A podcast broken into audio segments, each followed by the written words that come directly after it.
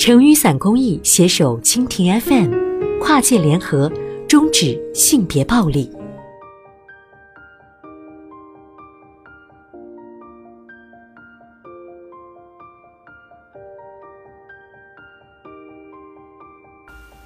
这一期的程律师帮帮忙，我们收集了网友们关于离婚的各种疑问。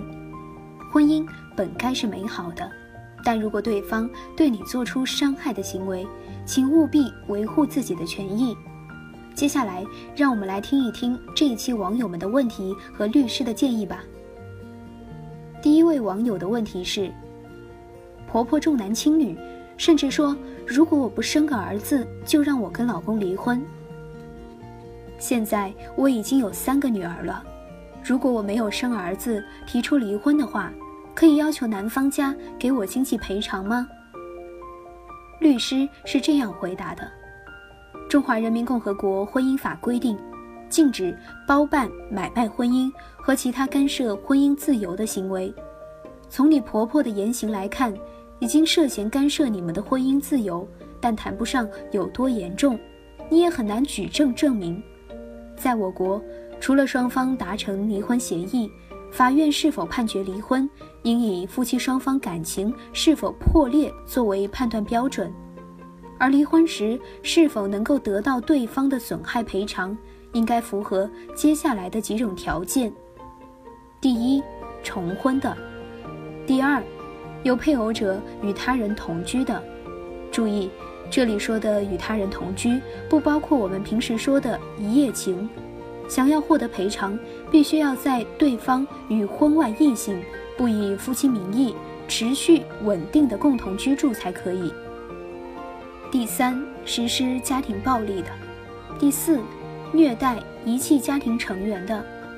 除了这四种法定离婚损害赔偿条件，法律并未规定兜底条款，但从公平正义的角度来说，法院应该可以根据当事人的举证。酌情判决是否支持以及支持多少。因此，如果离婚时你无法举证对方存在上述法定四种离婚损害赔偿事由，而仅是说男方以你无法生育儿子、继承香火为由要求经济赔偿，除非男方同意，否则从法律上来说是很难得到法院支持的。第二位网友的问题是，男方出轨。公然与小三同居，且已经断了跟家人的一切联系，不管儿女和怀孕八个月的妻子。妇联说联系不到男方，所以也管不了。报警后，警察说这是家事，请问该怎么办？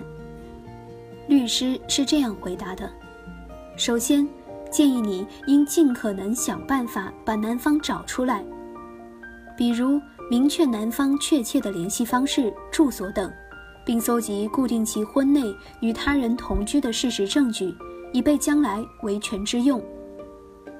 从法律的角度来说，如果男方属于婚内与婚外异性不以夫妻名义持续稳定的共同居住的情形，则构成婚姻法规定的法定过错离婚事由及配偶另一方请求离婚损害赔偿的法定事由。也就是说，你可以向他索要赔偿。其次，也可以尝试向法院提起两个诉讼。第一个是以未成年子女名义下向法院起诉男方，要求其付子女抚养费。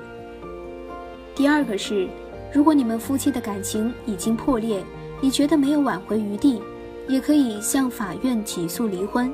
但如果没有办法提供男方确切的联系方式，法院联系不上男方，法律文书无法送达男方。则诉讼可能难以持续。当然，这时候女方也可以要求法院公告送达，是否准许要看法院态度。通常情况下，对于离婚案件，法院会以不能缺席判决为原则，除非被告属于明显的恶意逃避诉讼情形。第三个网友的问题是：我宝宝现在十个月，如果我和我老公离婚，宝宝判给谁呢？答：《中华人民共和国婚姻法》第三十六条规定，离婚后哺乳期内的孩子也就是孩子满一周岁之前的子女，应该以随哺乳的母亲抚养为原则。您的孩子目前十个月，还属于在哺乳期内，原则上应随母亲生活，由男方给付抚养费。但如果男方能举证证明女方婚姻期间存在诸如重婚、有配偶者与他人同居、虐待遗弃家庭成员、实施家庭暴力等法定离婚过错事由，则法院应根据无过错方请求，将孩子判给无过错方的男方抚养。除此之外，还要考虑女方有无稳定收入来源等因素。总之。离婚时，未成年子女抚养权归属，原则上一切以有利于孩子未来身心健康成长为判断标准。亲爱的听众朋友们，我知道你很无助，也很着急。如果你有更多关于婚姻、家暴、情感、性侵等纠纷和疑问，需要律师的法律建议，欢迎关注我们，给成雨伞公益的微信后台留言。尽可能详细说明自己的情况，我们将选取问题转接给程律师，为你提供帮助。问题有可能会被选登，选登会做隐私处理，以帮助更多类似困境的姐妹。如若介意，请注明。